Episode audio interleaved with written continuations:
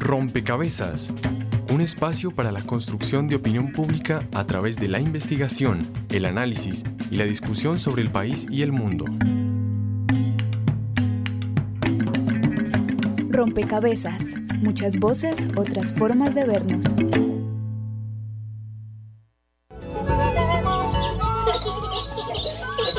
La tierra significa mucho para nosotros los campesinos porque vivimos de ella, ella. Tierra de hermosos taitas, de bellas flores y de leyendas. Cuando vengas a nuestra tierra, descansarás bajo la sombra de nuestro respeto. Si llegas a nuestra tierra con tu vida desnuda, seremos un poco más felices y buscaremos agua para esta sed de vida interminable. La tierra es buena, pero entonces mm, eso se dificulta mucho. La guerra, mm, hay mucha muerte de por medio, mucha... Usted sabe que para la, para la guerra sí hay, sí hay plata. Queremos buscar un bienestar porque nosotros no tenemos nada. tenemos nada. Nosotros, a la realidad nosotros no tenemos dinero las manos para trabajar y lo que sabemos es de trabajar la tierra. Hay familias que están aguantando hambre, la miseria del hambre.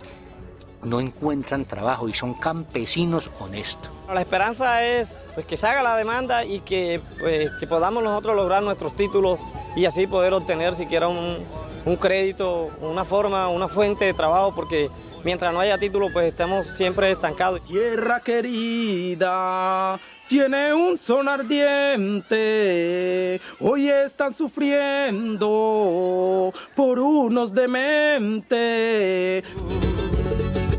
Y si la tierra hablara, ecos de la restitución.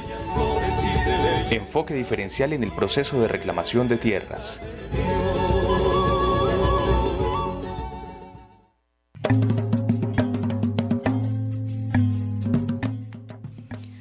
Saludo a todos los oyentes, a todas las personas que se conectan y sintonizan a esta hora. Rompecabezas, muchas voces, otras formas de vernos una nueva edición, una nueva entrega de esta serie de programas que le estamos dedicando a la restitución. Eh, es, específicamente esta vez dedicada al enfoque diferencial y vamos a dedicar y concentrarnos a revisar ese enfoque diferencial pensando en las mujeres. Colombia es uno de los primeros países en América Latina en reconocer los derechos de la mujer sobre la tenencia de la tierra. En la Ley 1448 de 2001 se reconocen poblaciones con características particulares a quienes la violencia por causa del conflicto armado ha afectado de manera diferenciada. Mujeres, niños, niñas, adultos mayores, población étnica o personas en situación de discapacidad son algunas de estas poblaciones. La Ley de Víctimas y Restitución de Tierras establece que las mujeres gozarán de especial protección del Estado en los trámites relacionados con la restitución de tierras. Promueve la protección especial en los trámites administrativos y judiciales, entre ellos una ventanilla especial y la prioridad del estudio de casos presentados por mujeres cabeza de familia. Pero nos hacemos esta pregunta, ¿es efectiva esta atención diferenciada? ¿Qué retos o desafíos ha enfrentado la implementación de la ley en este sentido? ¿Cuál es la situación actual de las víctimas, mujeres que son reclamantes de tierras? Estas serán solo algunas de las preguntas que orientarán este rompecabezas al que les damos la bienvenida, quien les habla, Mónica Osorio Aguiar y Daniel Garrido en las redes sociales. Hola Mónica y saludamos a todas las personas que nos escuchan en este momento a través de Javeriana Estéreo en Bogotá en 91.9 FM. También saludamos a todas las personas que nos escuchan en las diferentes regiones del país donde nos retransmiten y por eso queremos que ustedes escuchen quiénes son nuestros aliados y quienes hacen posible que la voz de rompecabezas llegue a tantos rincones de Colombia. Saludos a nuestras emisoras aliadas. Nos escuchan en Putumayo, Nariño, Valle del Cauca, Caldas, Chocó, Antioquia, Córdoba, Atlántico, Tolima, Los Santanderes y en Bogotá. En todo el país a través de la Red de Radio Universitaria de Colombia. En Venezuela por el Instituto Radiofónico Fe y Alegría. En América Latina por la Asociación Latinoamericana de Educación Radiofónica ALER. Y en el mundo entero por javerianestereo.com y rompecabezas.cinep.org.co.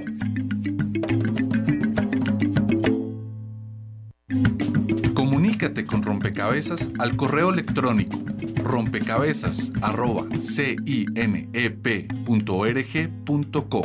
Escuche y comenta este y todos los programas en www.rompecabezas.cinep.org.co.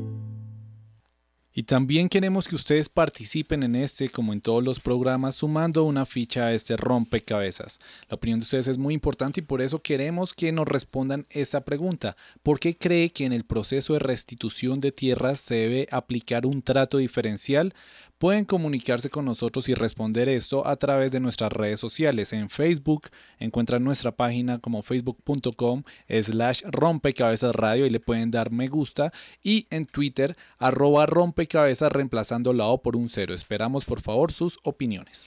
Y además de las opiniones y de las fichas que ponen los oyentes y los usuarios de nuestras redes sociales, están con nosotros los invitados, quienes, quienes nos ayudan a entender el panorama, a entender el, el tema que ponemos en discusión. María Mónica Parada, ella es investigadora de jurisprudencia de la Universidad del Rosario, un proyecto adscrito al Observatorio de Restitución y Regulación de los Derechos de Propiedad Agraria. Bienvenida a esta mesa de trabajo, María Mónica. Hola, muchas gracias por invitarme. También está con nosotros Erika Rodríguez, ella es integrante del equipo profesional y abogada de la Casa de la Mujer. Bienvenida Erika a Rompecabezas. Hola Mónica, buenas tardes. Un saludo para todas y todos los oyentes. Bueno, y queremos entonces invitarlas a poner la primera ficha eh, para ayudarle a nuestros oyentes y a nosotros a entender en qué consiste o cómo se caracteriza eso que se, que se, que se denomina enfoque diferencial en el proceso de restitución. Erika. Eh, bueno, el enfoque diferencial realmente fue un, un artículo que quedó contemplado en la Ley 1448 de 2011 gracias al trabajo de muchas mujeres organizadas, de organizaciones feministas y sociales de mujeres que eh, desde hacía muchos años atrás veníamos evidenciando la situación particular de las mujeres y la necesidad de que esas situaciones particulares fueran atendidas de igual forma eh, en, digamos, en un sentido diferencial. Significa que eh, las mujeres hemos tenido una condición histórica de vulnerabilidad, dadas eh, las relaciones de poder que históricamente nos han puesto en un lugar de subordinación, y que eso significa que un enfoque diferencial reconozca esas condiciones históricas de vulnerabilidad y de subordinación y subsane a partir de una atención diferenciada esas necesidades. En lo que tiene que ver con restitución, específicamente, ¿cómo se evidencia o se caracteriza o se tipifica ese enfoque diferencial para las mujeres? Em, bueno, yo creo que la ley de por sí pues trae unos instrumentos que son un poquito básicos. Eh, no sé, estipula, por ejemplo, la, que se instalen ventanillas preferenciales o que las mujeres estén, se les dé un trámite prioritario en las solicitudes. Eh, pero esto digamos que se complementa un poco con unos instrumentos que han salido de la ley 1448, como es el programa de acceso especial para eh, mujeres, niñas, niños, niñas y adolescentes eh, durante el proceso de restitución de tierras, durante la etapa administrativa de procesos de restitución de tierras. Adicionalmente hay otro instrumento que es la circular 023, por medio de la cual se le da unas directrices a todas las unidades territoriales de restitución de tierras para que puedan lograr eh, llevar, digamos, a cabo un proceso más expedito y mucho más eh, fácil en cuanto a la recolección de pruebas y el tratamiento que deben dársele a las mujeres, a las niñas y a las adolescentes. Eh, y bueno, ahí hay como una serie de cositas, pero yo creo que pues hay que dividirlo en dos partes, ¿no? O sea, la parte administrativa, que es la que se nutre de todas estas herramientas que les estoy comentando y que son, han sido productos del trabajo de la unidad de restitución de tierras, y desde la parte judicial, que es un poco distinto porque ahí tenemos, digamos, a los jueces enfrentándose a una cosa que aquí nunca había pasado, porque pues las leyes civiles, eh, incluso estas leyes transicionales, pues no, no contemplan el enfoque diferencial desde su, desde su pues desde su creación, digamos, especialmente las leyes ordinarias civiles, eh, que aquí pues hay que, hay que, los jueces tienen que echar, digamos, mucha mano de la, de la jurisdicción ordinaria. Bien, vamos a poner una ficha también del trabajo de investigación que hacen los periodistas de Rompecabezas para seguir completando este panorama y seguir conversando sobre el tema. El artículo 13 de la Ley 1448 cita, el principio de enfoque diferencial reconoce que hay poblaciones con características particulares en razón de su edad, género, orientación sexual y situación de discapacidad. Por tal razón, las medidas de ayuda humanitaria, atención, asistencia y reparación integral que se establecen en la presente ley contarán con dicho enfoque. Pero en realidad, ¿qué es el enfoque diferencial? Yasmín Obando, de la Unidad de Restitución de Tierras. El enfoque diferencial primero pues pone la mirada un poco sobre esos grupos poblacionales eh, que de alguna manera pues eh, tienen una condición diferencial. Entonces, en ese sentido, la unidad pues ha determinado o reconoce un poco esas vulnerabilidades o las condiciones actuales de los solicitantes y eh, el enfoque diferencial pues está dado en algunos grupos que llamamos de especial protección. Un primer grupo que son niños, niñas, adolescentes un segundo grupo que es el de mujeres, un tercer grupo que es el de personas mayores, un cuarto grupo que es el de discapacidad. ¿Cómo se aplica el enfoque diferencial? Pues estamos en primera medida un poco formando y capacitando a los diferentes grupos en términos de sus derechos, que se reconozcan como eh, con derechos frente a la tierra, eh, que ellos conozcan pues cuál es el procedimiento de la unidad administrativa judicial en sus fallos. En principio, desde la solicitud estamos un poco reconociendo cuáles son esas vulnerabilidades eh, que tienen esos grupos poblacionales. Entonces, en términos ya como decía de discapacidad, si son mujeres, eh, las condiciones como específicas de socioeconómicas, necesidades pues frente a educación, reconocer el núcleo familiar que tienen actual para saber qué necesidades tienen y poder garantizar como en términos de, de igualdad y garantizar el retorno de estas familias pues, a sus territorios. ¿En realidad se aplica? ¿Sí hay acompañamiento especial para las víctimas? Informe de Juan Sebastián Ortiz. Sin cadenas sobre los pies, me puse a andar. Hace tiempo quise encontrar el camino, nada escapa. Bien, escuchábamos allí como la ley efectivamente y desde la unidad nos explican el enfoque diferencial no solo para mujeres, sino para otras poblaciones. Pero la nota cerraba con una pregunta que creo que nos abre la discusión aquí en cabina y es, ¿efectivamente la norma se aplica? ¿Qué dificultades ha encontrado la ley en la implementación, Erika? Bueno, eh, creo que efectivamente en Colombia hay un marco normativo eh, digamos, bastante progresista en términos de reconocer los derechos de las mujeres, pero eh, digamos que son diversos los obstáculos que, a los cuales se enfrentan las mujeres cuando eh, hablamos de una implementación efectiva. Esto porque persiste, digamos, una institucionalidad que no está acorde a esos avances de la ley, por ejemplo, o porque, eh, digamos, hay, hay fallas en la voluntad política que permita implementar efectivamente estas leyes. Por eso es que cuando nosotras nos encontramos en diálogo con las mujeres, lo primero que escuchamos de ellas es que pareciera que la ley está arriba ¿cierto? Sin reconocer sus experiencias y, que no es fácil para ellas acceder a todo lo bonito que, entre comillas, nosotras les presentamos. Entonces, pues son bastantes eh, los obstáculos porque además persisten todavía unas visiones culturales estereotipadas de las mujeres que permean además la cultura institucional. Y creo que esto es uno de los principales obstáculos, cuando las mujeres se encuentran con funcionarios y funcionarias públicas que no las reconocen como sujetos de derechos, cuando eh, a pesar de todo lo que está contemplado en la ley, eh, continúan las circunstancias de subordinación en sus hogares, el no reconocimiento como mujeres autónomas y demás que dificultan su acceso a derechos cómo bajar esa, esa ley, cómo ayudar, digamos, a bajar esa ley a la, eh, para que la implementación sea mucho más fácil, María Mónica. Bueno, yo creo que es importante, digamos, eh, que eh, la unidad de restitución y así como, pues sí, pues porque en realidad ellos son los que dirigen, digamos, en, los niveles locales cómo son estos procesos, lleguen a, pues a lograr, digamos, actividades de capacitación, de empoderamiento, no solo de las mujeres, sino de la sociedad en general, para un poco apuntarle a la transformación de estos parámetros culturales de los que hablaba Erika. Eh, y además, una cosa que es fundamental es empezar a entender que no todas las mujeres son iguales. O sea, que el enfoque diferencial de género está muy bien, pero es que resulta que las mujeres en el Caribe colombiano no son iguales a las mujeres del Pacífico, ni el, pues de las regiones del sur de, de Colombia. Entonces, digamos que eh, empezar a, esa creación de instrumentos, pues es una, una cosa muy valiosa que nos ha aportado a la unidad y que, pues, que de, la, de la cual los jueces pueden, eh, pues, pueden hacer uso y de una forma efectiva, además, si, si se vuelven un poco más arriesgados, pero creo que es importante, digamos, hacer diagnósticos en las territoriales y diagnósticos en, en, los lugares, digamos, donde están directamente las personas afectadas, porque pues no son las mismas necesidades las de una mujer, eh, digamos, en condición de viudez, eh, las de una niña, las de una mujer en situación de discapacidad o las de una mujer, eh, no sé, que tiene que empezar a, a, pelear, digamos, por derechos que surgieron en una relación marital.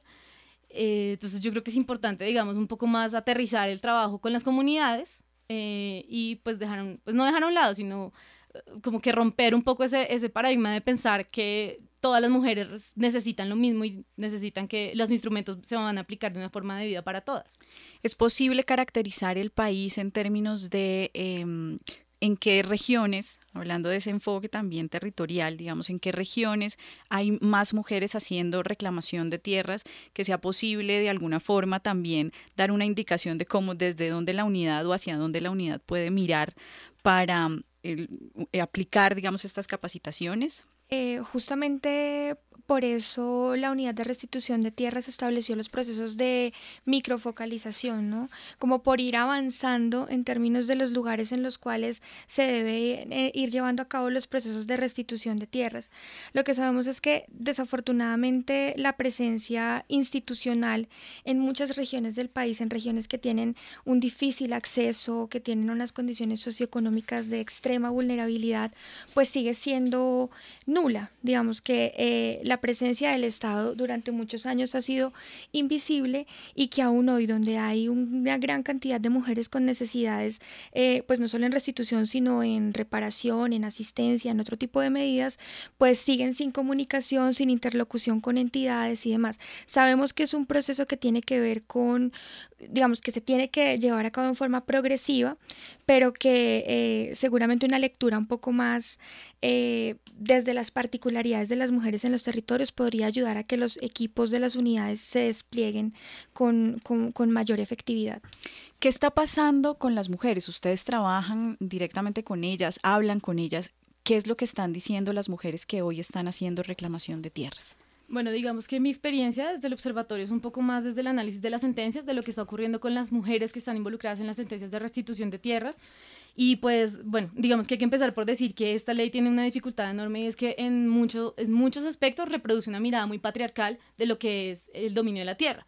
Entonces aquí se está suponiendo que las familias están compuestas por eh, mamá, papá y los hijos o si acaso reconocen un poco el hecho de que existe un, compañero o una compañera permanente, o, pues otro avance fue como el reconocimiento de las, de las familias diversas en términos de población eh, LGBTI, que pues son avances importantes.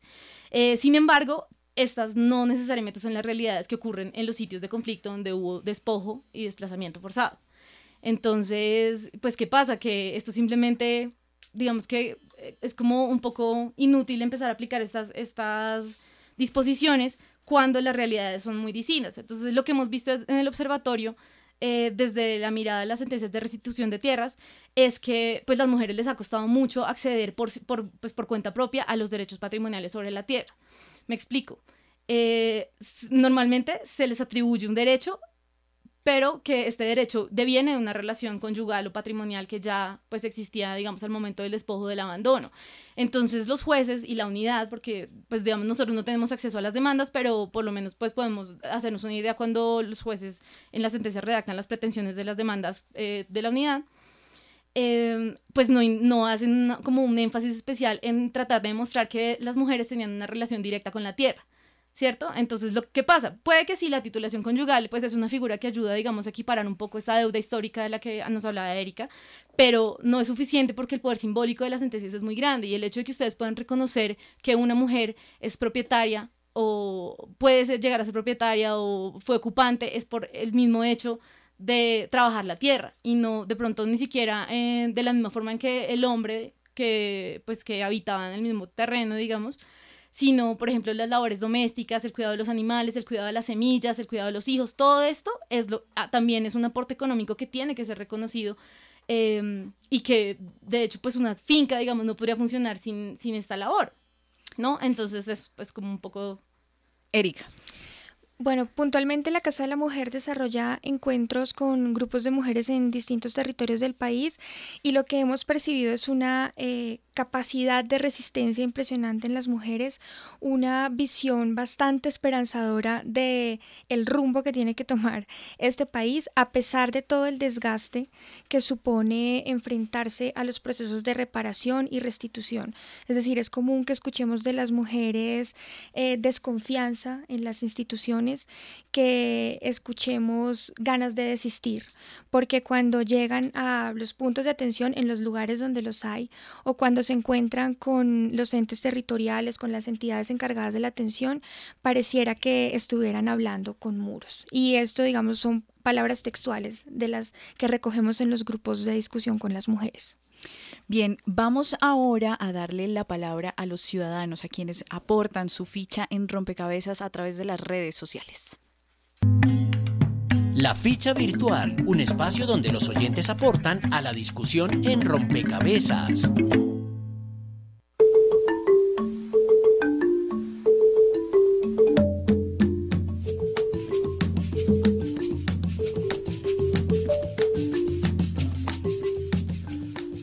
Al principio de nuestro programa le preguntábamos a nuestros oyentes que por qué ellos creían que en el proceso de restitución de tierras debía aplicarse un trato diferencial. Ya tenemos algunas opiniones en las redes sociales. Zuno Castillo nos dice, porque Colombia es un país donde el conflicto armado ha llevado al desplazamiento a varias familias que llegan a las grandes ciudades sin ningún futuro y que no son vistas como víctimas. Se debe tener un trato diferencial porque ya llevamos muchos años en ese conflicto y todavía no se ha visto una pronta solución a ese desplazamiento. Viviana González nos dice, porque a través de los tiempos hasta ahora vemos que se está reconociendo los derechos de las personas que han sido forzadas a abandonar sus tierras a razón del conflicto armado y se puede ver que se le está teniendo en cuenta como víctimas directas de la violencia hasta ahora. Antes de continuar con más opiniones en las redes sociales, el equipo periodístico de Rompecabezas salió con esa misma inquietud a las calles para ver qué tiene que decir la población del común frente a este tema. La ficha de los ciudadanos y las ciudadanas. Rompecabezas le preguntó a la gente, ¿por qué cree que en el proceso de restitución de tierras se debe aplicar un trato diferencial? Frente al programa de restitución de tierras, me parece que sí debe aplicarse tratos diferenciales porque históricamente también ese ha sido un elemento que ha generado despojo en nuestro territorio. Eh, por supuesto, conservando la ley y procurando el máximo nivel de equidad también en ese proceso, pero considerando por supuesto estas características eh, diferenciales. El conflicto armado en Colombia ha dejado muchas víctimas eh, y eso es digamos algo que todo el mundo tiene claro. Lo que no tiene tan claro la gente es que las víctimas no son una masa de cientos de miles de personas o de miles de personas, sino eh, son víctimas que deben diferenciarse, es decir, la reparación que se le puede hacer a cada una es de muy distinta índole. La restitución de tierras debe tener un trato diferencial, puesto que los todos los campesinos han salido de sus tierras de una u otra forma, eh, en tiempos diferentes, eh, en ocasiones diferentes, maltratos diferentes.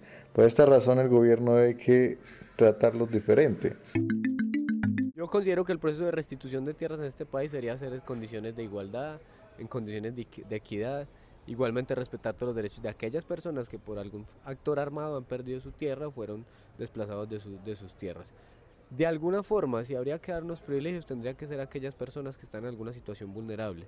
Eh, puede ser los adultos, pero no necesariamente los afros o los indígenas o aquellos que perdieron las tierras por tener esa condición vulnerable. Creo que todos ante la ley deben ser iguales para poder que se les restituyan sus derechos, entre esos el derecho a tener una tierra.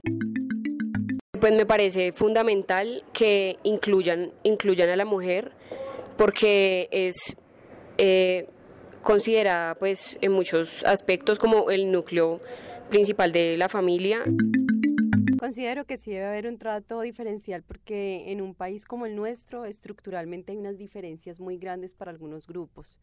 Entonces, si se quiere una política de restitución de tierras que sea eficaz, no solo se debe dar en términos de devolverle la tierra a las personas que tuvieron que abandonarla, sino en darles todas unas garantías económicas, sociales, de derechos para que puedan rehacer efectivamente sus vidas y para que sea una política efectiva a largo plazo y no una solución inmediata que no va a generar un cambio en la situación del país real.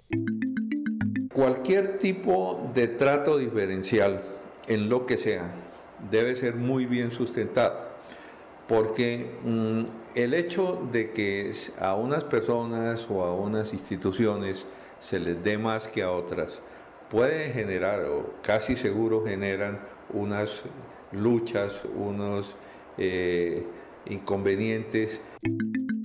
Uno de los problemas centrales del conflicto en Colombia es el de tierras, precisamente. Y en este proceso de restitución que se avisora, es importante esa diferenciación y ese contexto de la diversidad, porque este es un país de regiones primero, y dentro de las regiones existe la diversidad cultural, que tiene que ver eh, con un reconocimiento incluso que se hizo desde la Constitución del 91 con el tema de afros y con el tema de indígenas. Este sondeo fue realizado por Juan Sebastián Ortiz con el apoyo de Frecuencia U, emisora cultural de la Universidad de Medellín, UM Radio, emisora de la Universidad de Manizales, Mirador Estéreo de Barichara Santander, Andrés Piedraíta y Felipe Palacios en Bogotá.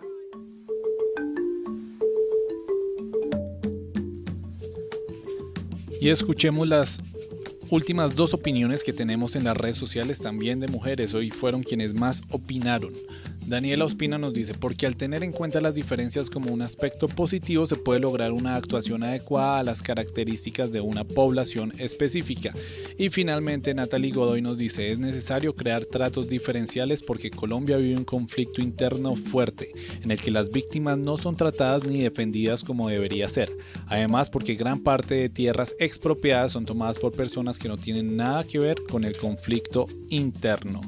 Agradecemos las opiniones de todas las personas. Recuerden nuestras redes sociales, en Twitter arroba rompecabezas reemplazándolo por un cero y en Facebook rompecabezas radio.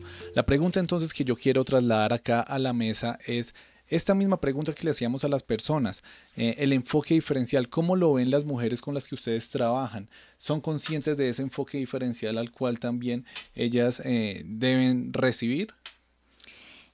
Nosotras diríamos que en principio no. Y esto tiene que ver eh, con las formas en las que hemos sido educadas las mujeres, justamente en el marco de un sistema sociosexual patriarcal que nos enseña a que si las mujeres eh, así trabajemos en el hogar, eh, esto no tiene ningún tipo de reconocimiento y seguramente es porque es nuestra función natural.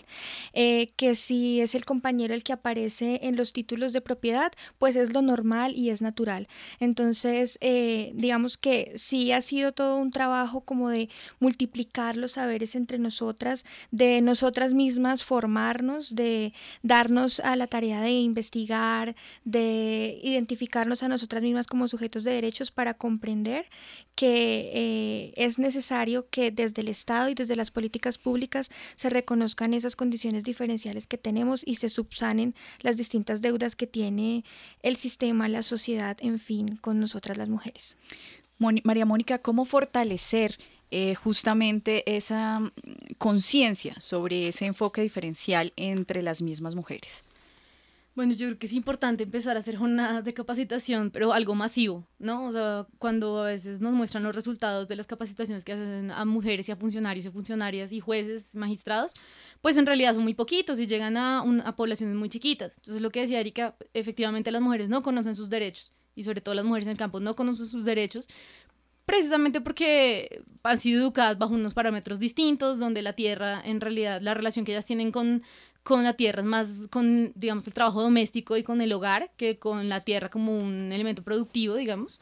Eh, entonces, pues nada, yo creo que sí es, es importante hacer como el trabajo en terreno y capacitar también a las nuevas generaciones, a los niños, a las niñas y a los adolescentes. Es importante enseñarles pues cuáles son los derechos, eh, tanto de mujeres y de hombres, y eh, pues a lo que pueden enfrentarse, digamos, en, condiciones, digamos, normales, que no estén en conflicto armado, porque pues ahí también, o sea, ahí fue donde se generó toda la deuda histórica, ¿no? O sea, esto, claro, estamos, pasamos por un, por un tema de, conflicto armado y todo, pero las estructuras son, eso es, es, un problema estructural, o sea, las mujeres no acceden a propiedad, no porque, no en territorios donde esté conflicto armado, sino en general, o sea, en tiempos ordinarios pasa eso, y de hecho esta, la conciliación de este problema, pues fue en, tiempos, digamos, eh, entre comillas, ordinarios.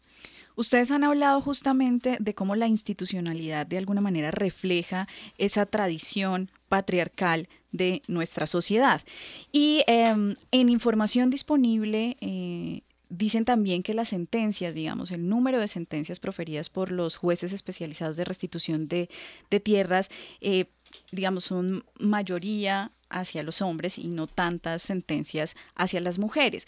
Específicamente a los jueces cómo llegarles y cómo hablarles y cómo sensibilizar a esa institucionalidad para que desde allí haya digamos, para que rompamos esos muros, y estoy parafraseando a Erika que señaló que así se referían las mujeres a la institucionalidad, que las sentían como muros, cómo romper esos muros para que haya mayor sensibilidad hacia ese enfoque diferencial y hacia las necesidades de las mujeres.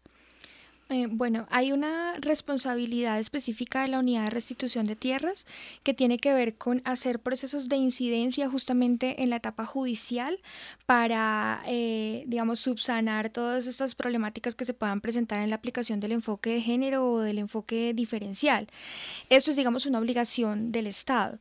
Eh, hay también una responsabilidad entonces de la rama judicial en formar, en capacitar a sus funcionarios para que incorporen el enfoque y para que comprendan la multiplicidad de situaciones que se pueden presentar cuando es una mujer eh, reclamante.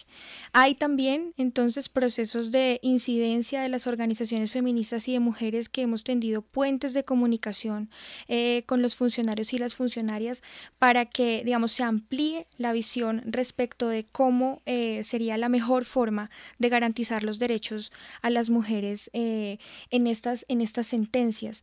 Aún a pesar de eso, digamos, nosotras hemos identificado como unos problemas reiterativos en las sentencias judiciales de restitución que tienen que ver, por ejemplo, con no reconocer eh, las otras situaciones jurídicas que subyacen en un proceso de restitución y que los jueces de restitución de tierras terminan remitiendo a la jurisdicción civil, lo cual es problemático porque la jurisdicción especial de tierras, eh, digamos, se creó pensando en que fuese eh, progresista, en que incluyera otro tipo de visiones en la administración de justicia, mientras que la jurisdicción civil que viene de mucho tiempo atrás y además con unas bases absolutamente patriarcales, androcéntricas, no. Entonces, digamos, hay un conflicto ahí en el cual las mujeres encuentran obstáculos y no encuentran garantizados mm, sus derechos. Pero digamos que esto tiene que ver eh, con un proceso de que se converse más, de que generemos mayores análisis, de que teoricemos un poco más, de que conversemos organizaciones, Estado,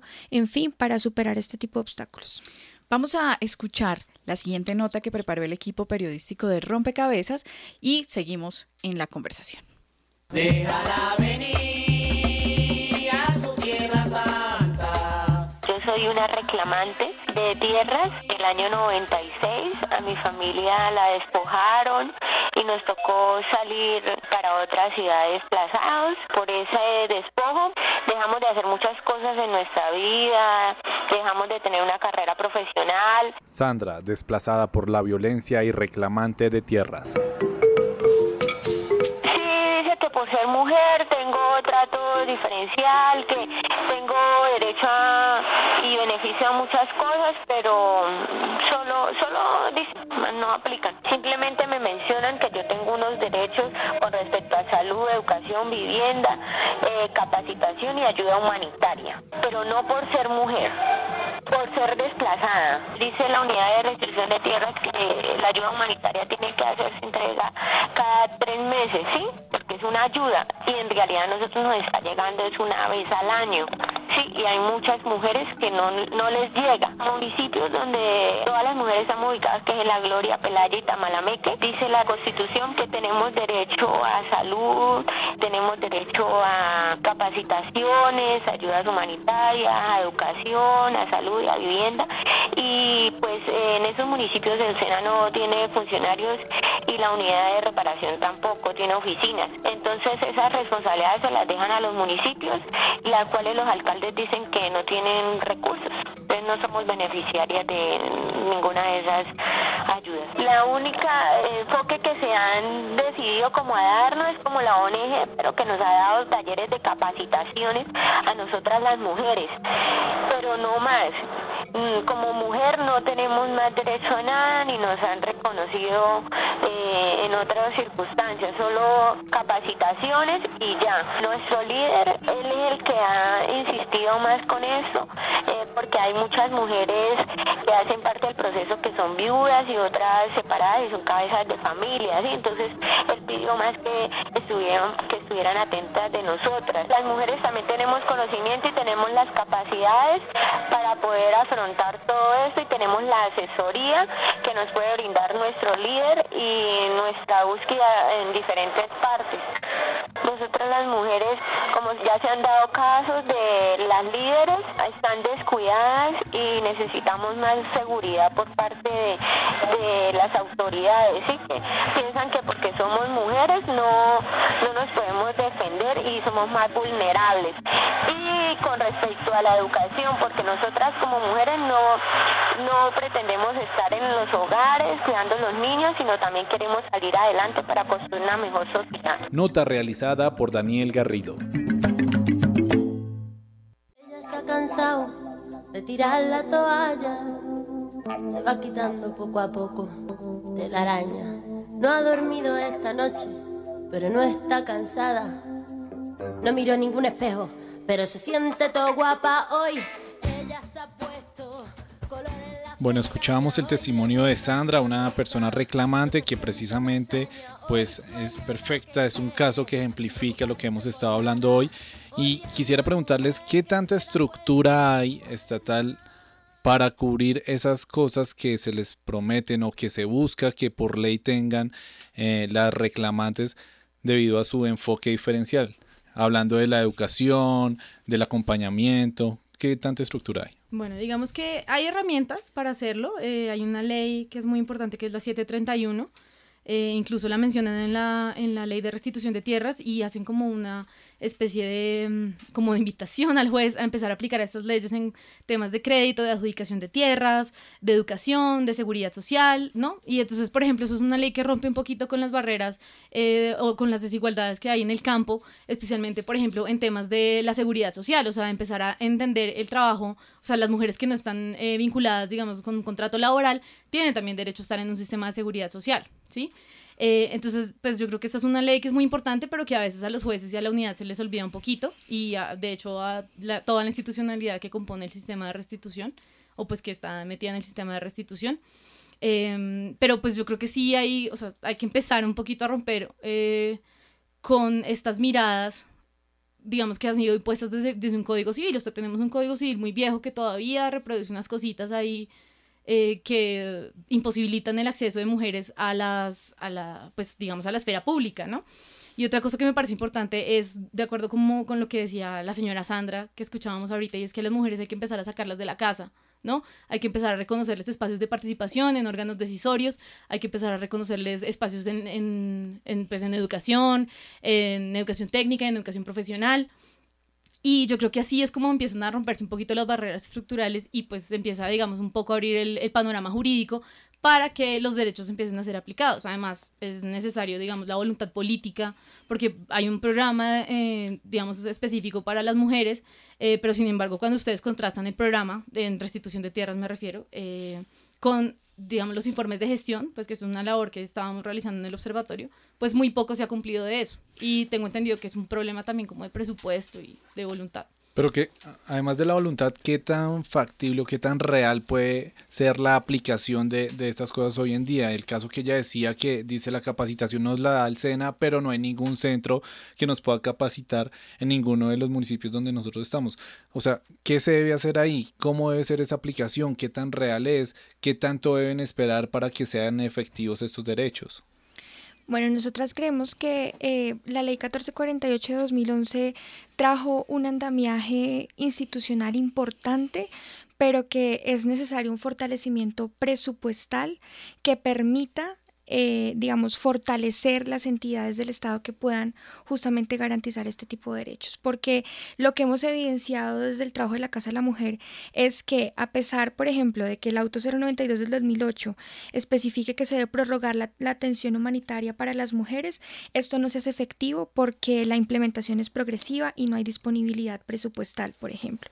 O incluso si lo pensamos en un, en un, en un posible escenario de posacuerdo, pues el fortalecimiento presupuestal para que las entidades del Estado cumplan con lo que está dispuesto en, en la normatividad tiene que ser eh, importante, además de que se sumen otros sectores de la sociedad como la empresa privada y como otro, otro tipo de estamentos de la sociedad que contribuyan a este tipo de cosas.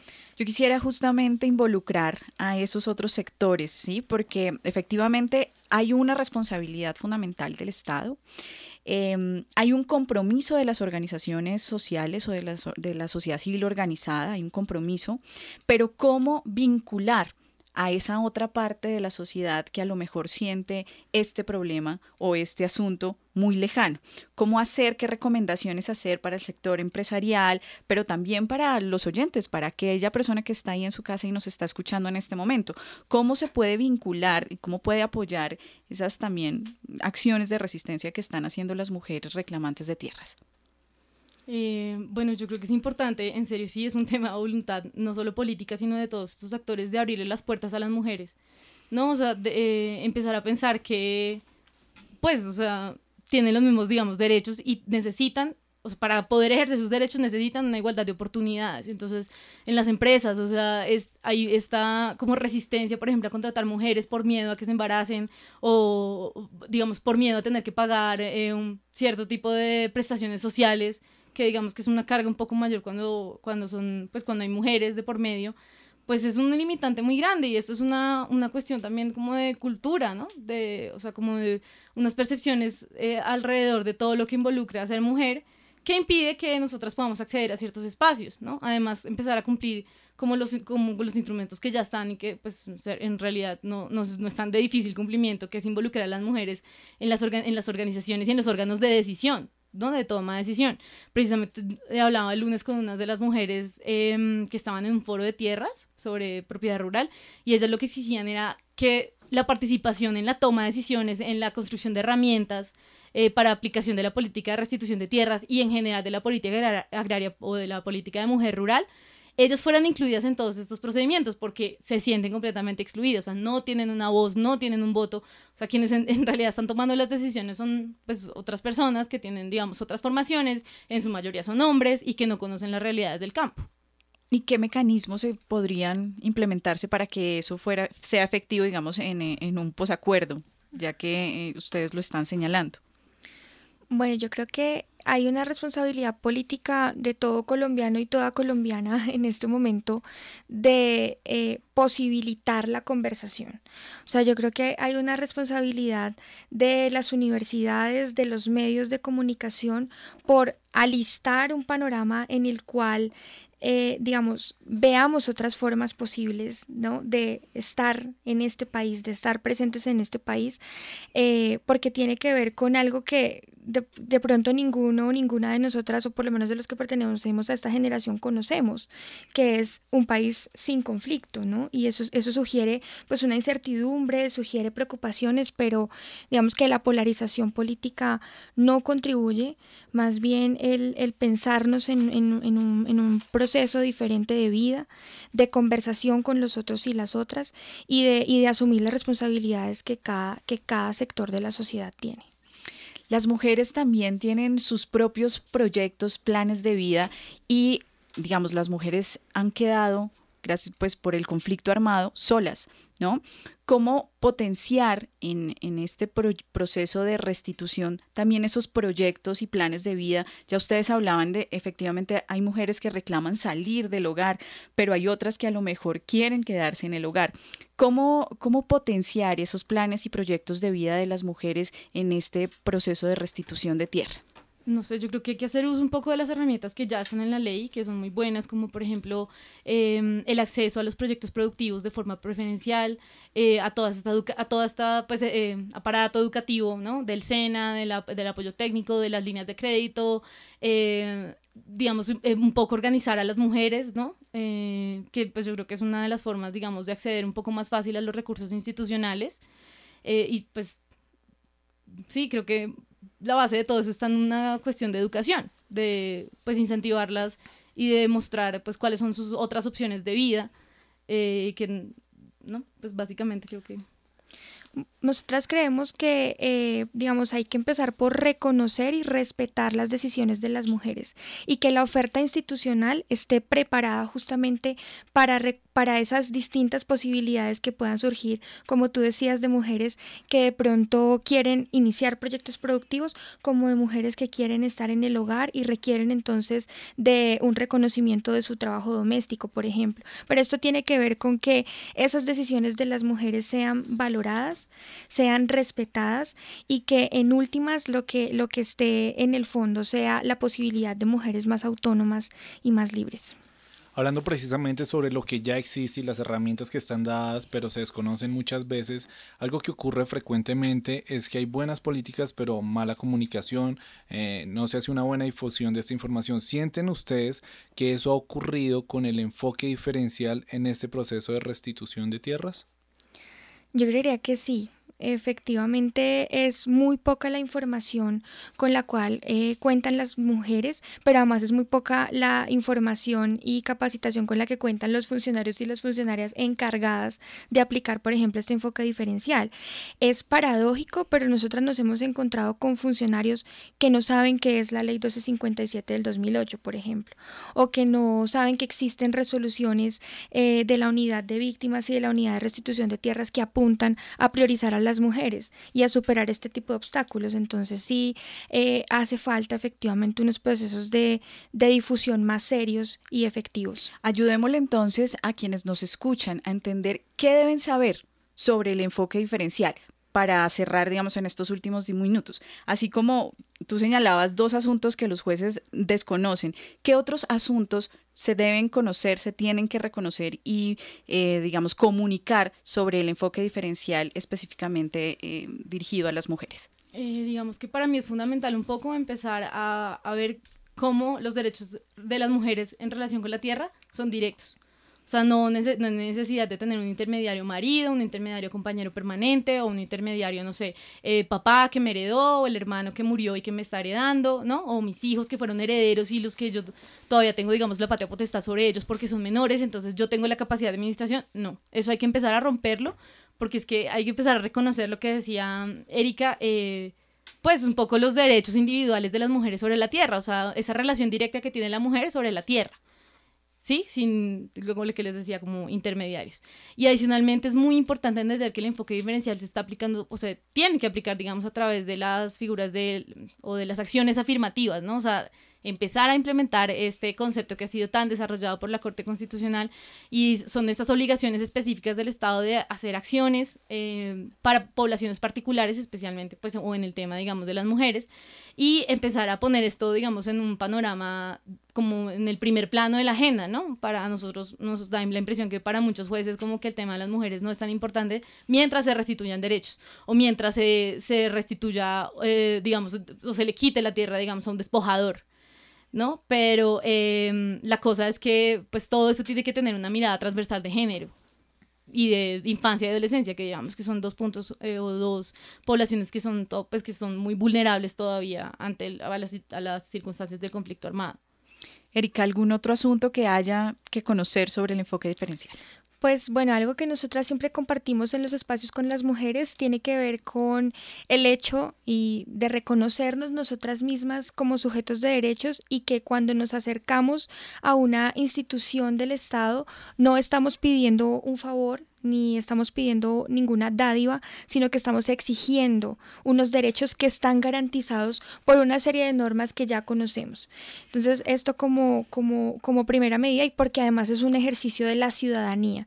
Entonces, para que eh, las mujeres sepamos que las herramientas están, están en la norma y que las podemos exigir y que deben ser aplicadas y que además somos capaces de exigirlas. Aquellas mujeres que nos están escuchando, si requieren alguna asesoría, si a lo mejor eh, no saben, digamos, por dónde empezar, pero eh, efectivamente fueron despojadas, quieren reclamar su tierra, ¿hacia dónde pueden mirar? ¿Qué pueden hacer?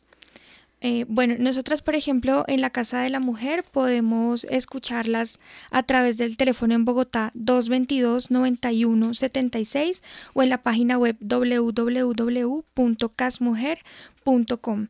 Y si nos escriben o si, o si se comunican con nuestra línea, podemos efectivamente hacer una asesoría o dialogar con ellas. Y bueno, y el observatorio cuenta con una clínica jurídica donde se hacen, digamos, estudios de caso para hacer incidencia también en política pública, también pues eh, las personas que requieran, digamos, de nuestros servicios para alguna asesoría. Nosotros, digamos, no, no hacemos representación judicial de víctimas, no tenemos la capacidad, pero eh, sí podemos pues orientar a las mujeres eh, que estén, digamos, frente a ciertas situaciones de restitución y, y ya y digamos las mujeres que estén eh, pues en cualquier territorio se pueden acercar a las personerías o a las defensorías o a las oficinas que las alcaldías municipales tienen que tener dispuestas para la atención de las víctimas. Bueno, y acá siempre nos gusta, sobre todo en el cierre del programa, vincular a todas las personas que nos escuchan porque hay muchos temas que se pueden sentir muy ajenos, ¿no? Para uno como oyente. Sin embargo, quisiéramos saber ustedes qué le dicen a nuestros oyentes que de pronto no están involucrados en un proceso de restitución, pero que pueden de pronto ser parte activa o ayudar eh, en este tema que, que hemos tratado hoy de buscar afirmar ese enfoque diferencial para las mujeres. ¿Alguna recomendación que les dirían ustedes? Bueno, primero que pues que se informen, ¿no? O sea, el enfoque diferencial es una cosa que no es solamente para la restitución de tierras. El enfoque diferencial y la mirada, digamos, transversal de género tiene que ser aplicada en todas las esferas sociales y en todas las instituciones, públicas o privadas, ¿no? Empezar a entender lo que dice Erika un poco, que pues las mujeres somos autónomas en nuestras decisiones y que tenemos unos derechos que tienen que ser respetados y reconocidos. Y esto, o sea, va desde, no sé, o sea, desde cederle pues una silla en, en el transporte público a una mujer embarazada, por ejemplo o, sea, son cosas como muy pequeñitas que, digamos, en el día a día de las personas en las ciudades, de pronto que no están muy involucradas o que nunca les ha tocado directamente el conflicto armado, pues pueden hacer para em, empezar a romper un poco los estereotipos. 3 de mayo de 2014. Eh, bueno, y en esta misma línea, pues invito a todos eh, y a todas a consultar nuestra página web www.observatoriodetierras.org. Ahí pueden pues encontrar algunos de nuestros artículos, nuestros informes sobre, eh, sobre el tema de la restitución y sobre el tema de propiedad rural en general. Especialmente los invito a consultar las memorias del evento internacional que se realizó en días pasados, el 7 de noviembre, Seminario Tierra y Guerra, donde pues hay unas reflexiones interesantes de expertos internacionales y nacionales en el tema de la política rural en miras al postconflicto. Pues, digamos que tan subyugadas eh, nos tienen a las mujeres, creería yo. A ustedes muchas gracias y estuvieron con ustedes quien les habla Mónica Osorio Aguiar y en las redes sociales Daniel Garrido. Rompecabezas, una producción del CINEP Programa por la Paz, la Pontificia Universidad Javeriana y la emisora Javeriana Estéreo 91.9 FM. Rompecabezas, muchas voces, otras formas de vernos. Rompecabezas cuenta con licencia de programa periodístico concedida por el Ministerio de Tecnologías de la Información y las Comunicaciones.